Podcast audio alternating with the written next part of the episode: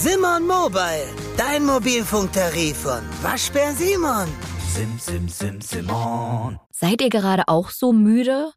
Habt überhaupt keine Lust zu arbeiten oder auf Sport? Fühlt euch unproduktiv und kommt nicht in den Flow? Heute geht es deshalb um Motivation, wie wir aus diesem Tief wieder rauskommen.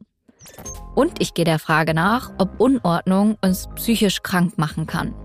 Mein Name ist Wiebke Bolle und ich bin Wissenschaftsredakteurin bei Welt. Schön, dass ihr zuhört. Aha. Zehn Minuten Alltagswissen. Ein Podcast von Welt. Zu Jahresbeginn fällt es einigen schwer, wieder in den Alltag zu finden. Bei der Arbeit kommen wir nur langsam mit unseren Aufgaben voran. Zum Sport, da können wir uns auch nicht aufraffen und das mit der Ernährung lassen wir auch schleifen. Wären wir bloß nicht so unmotiviert.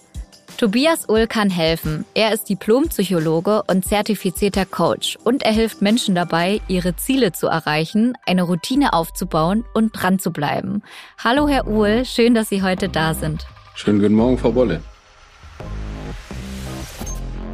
Was können denn Menschen tun, die sich jetzt zu Anfang des Jahres überhaupt nicht motivieren können? Ja, zum Anfang vom Jahr ist ja die große Zeit der Neujahrsvorsätze und die darf man erstmal als Ziele formulieren, weil wenn man kein konkretes Ziel hat, ist es auch sehr schwer bis unmöglich, sich zu motivieren. Man muss ja etwas haben, wo die ganze Arbeit und vielleicht auch Mühe hinführt. Und deshalb wäre mein erster Tipp, dass man zuerst mal sich ganz klar macht, was will ich erreichen, welche Ergebnisse möchte ich haben und sich dieses Ziel dann auch so vorstellt, dass man es fast schon vor dem inneren Auge sehen kann und dass man auch vor allem daran glaubt, dass man dieses Ziel erreichen kann. Und dafür brauche ich natürlich auch einen Plan, den ich mir erarbeite. Und sowohl das Ziel als auch der Plan sollten auf jeden Fall schriftlich sein. Was auch sehr hilft, ist, wenn man sich noch ein Vision Board baut. Das bedeutet, dass man zum Beispiel einige Zeitschriften zu dem Thema sich kauft, ein paar Illustrierte und dann einfach mal Bilder ausschneidet, die zu dem Ziel passen und dass man dieses Vision Board und dann auf ein A3-Blatt zum Beispiel klebt, wo ich auch noch Text dazu bringt und das dann irgendwo hinhängt, wo man es täglich am besten morgens und abends sieht. Genau, wenn ich dann so ein Vision Board habe, vielleicht können Sie noch mal erklären, wie das aussieht, wie ich es mir aufschreiben muss. Also reicht es dann, wenn ich mir oben ein Ziel aufschreibe oder was bedeutet das, so einen genauen Plan zu haben? Es gibt verschiedene Kriterien. Die sogenannten wohlgeformten Ziele sind zum Beispiel eine sehr gute Technik, um ein Ziel vom ja, vagen und nicht wirklich greifbaren Ziel zu etwas Konkretem zu machen, was man dann wirklich auch in die Tat umsetzen kann. Und da gibt es insgesamt zehn Kriterien. Ich sage vielleicht mal die wichtigsten. Also wichtig ist, dass das Ziel positiv formuliert ist. Also man darf nicht sagen, was man nicht möchte. Also zum Beispiel, wenn jemand sage, ich möchte nicht mehr rauchen, dann wäre das ein negativ formuliertes Ziel, weil um diesen Satz nicht rauchen zu verstehen, muss ich mir vorstellen, wie ich rauche. Ja, das heißt, was ich stattdessen machen könnte, ist, dass ich sage, ich möchte einen gesunden Lebensstil pflegen und ich möchte, dass meine Lungen wunderbar funktionieren. Und dafür ist es notwendig, dass ich statt dem Rauchen zum Beispiel etwas anderes mache. Zum Beispiel jemand erstmal weniger raucht, dass er sagt, okay, statt einer Schachtel rauche ich jetzt noch eine halbe und dass man dann langsam runterfährt.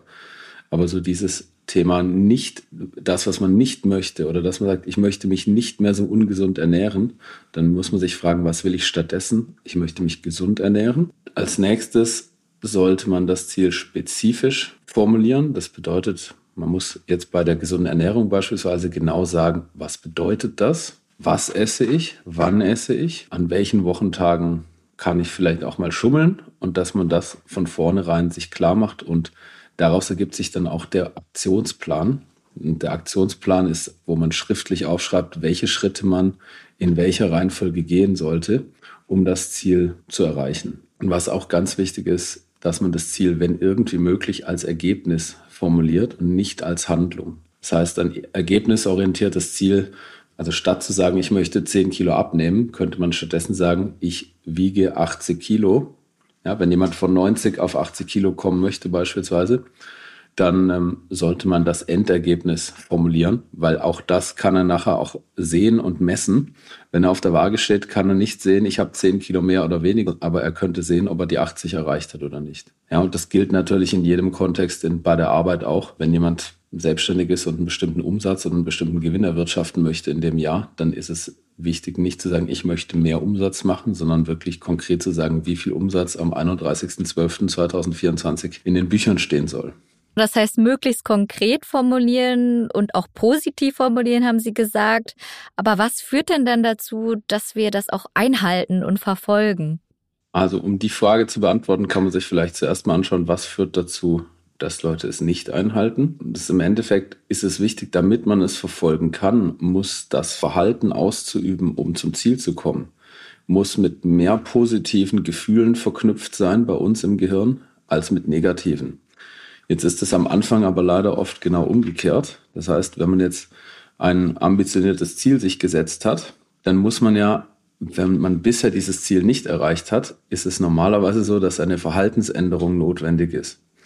Weil hätte man das richtige Verhalten vorher schon gemacht, um das Ziel zu erreichen, wäre man ja schon auf dem Weg zum Ziel oder vielleicht auch schon da. Das bedeutet, was wir jetzt machen müssen, ist, wir müssen uns sozusagen umpolen. Wir müssen mit dem Verhalten, was zum Ziel führt, positive Gefühle verknüpfen und mit dem Verhalten, was vom Ziel ablenkt, negative Gefühle verknüpfen. Ja, das bedeutet beispielsweise, dass jemand, wenn er es einen Tag geschafft hat, ohne Zigarette auszukommen, dass er sich dann etwas gönnt und dass er dann auch, während er an der Raucherecke vorbeiläuft und nicht raucht, sondern stark bleibt, dass er dann sich auf die Schulter klopft und auch lächelt und auch ein positives Gefühl hat eben nicht dieses Gefühl von, oh Gott, ich muss verzichten, sondern hey, ich habe es geschafft, ich bin auf dem richtigen Weg. Und umgekehrt kann man die negativen Gefühle, die mit dem unerwünschten Verhalten verbunden sind, was also vom Ziel wegführt, mental im Kopf erst verstärken. Also dass man sich wirklich vorstellt, wenn ich jetzt weiter rauche, in unserem Raucherbeispiel, was mache ich, wenn ich nur noch einen Lungenflügel habe, weil ich eine OP haben musste, weil ich Lungenkrebs habe? Dass man sich vielleicht vorstellt, wie die Frau oder die Kinder am Totenbett weinen, wenn man früher verstirbt durch das Rauchen. Und dann hat das Ganze emotional eine gewisse Zündkraft und dann macht man es auch. Ja, weil wir machen Dinge nicht aus rationalen, aus logischen Gründen, sondern wir handeln immer aus Gefühlen heraus. Und das heißt, auch zum Beispiel beim Thema Essen oder beim Thema Prokrastinieren wenn man jetzt bei der Arbeit prokrastiniert, ist es häufig ein Gefühl, das ist entspannt, das ist gemütlich, ja. Und wenn man halt Gas gibt bei der Arbeit, wenn man wirklich auch produktiv ist und schnell und viel arbeitet, ist es zuerst mal vielleicht was Unangenehmes.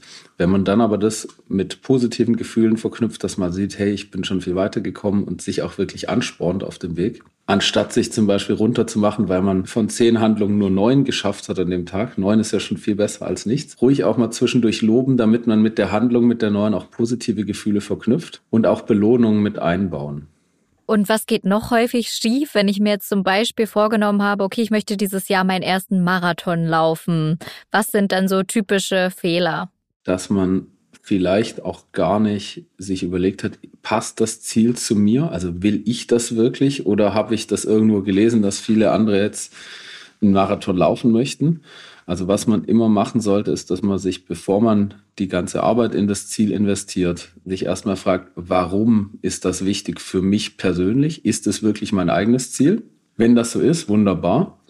Und dann ist gerade bei dem Marathon-Beispiel natürlich auch die Frage, wie ist der Ist-Zustand? Also wo steht jemand, bevor er sich dieses Ziel setzt? Ja, wenn wir Ziele erreichen wollen, haben wir immer einen aktuellen Zustand, der sogenannte Ist-Zustand, wo wir jetzt gerade stehen und der Zielzustand, da wo wir in der Zukunft sein möchten. Und wenn jetzt jemand beispielsweise sonst noch nie laufen war oder vielleicht vor, paar, vor zehn Jahren das letzte Mal laufen war, dann kann es sein, dass er sich zu hohe Ziele steckt. Das Ziel Marathon an sich ist nicht zu hoch, aber dass man sagt, in zu kurzer Zeit will ich zu große Fortschritte machen. Und da macht es dann einfach Sinn, dieses große Ziel Marathon in kleine Meilensteine herunterzubrechen und dass man die auch schon ambitioniert, aber doch auch machbar gestaltet.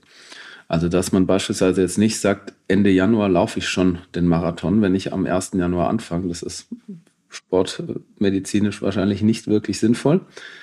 Was man aber machen kann, ist, dass man sagt, okay, ich, mein Ziel ist, dass ich zum Beispiel am Ende vom Sommer einen Marathon laufen kann.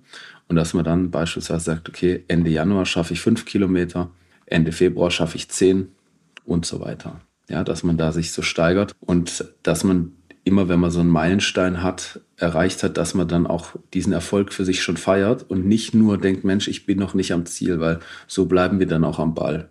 Alles klar, das war der Motivationspsychologe Tobias Uhl.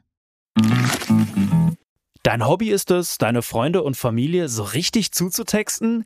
Dann hat Simon Mobile, der Mobilfunkanbieter von Waschbär Simon, den perfekten Mobilfunkvertrag für dich.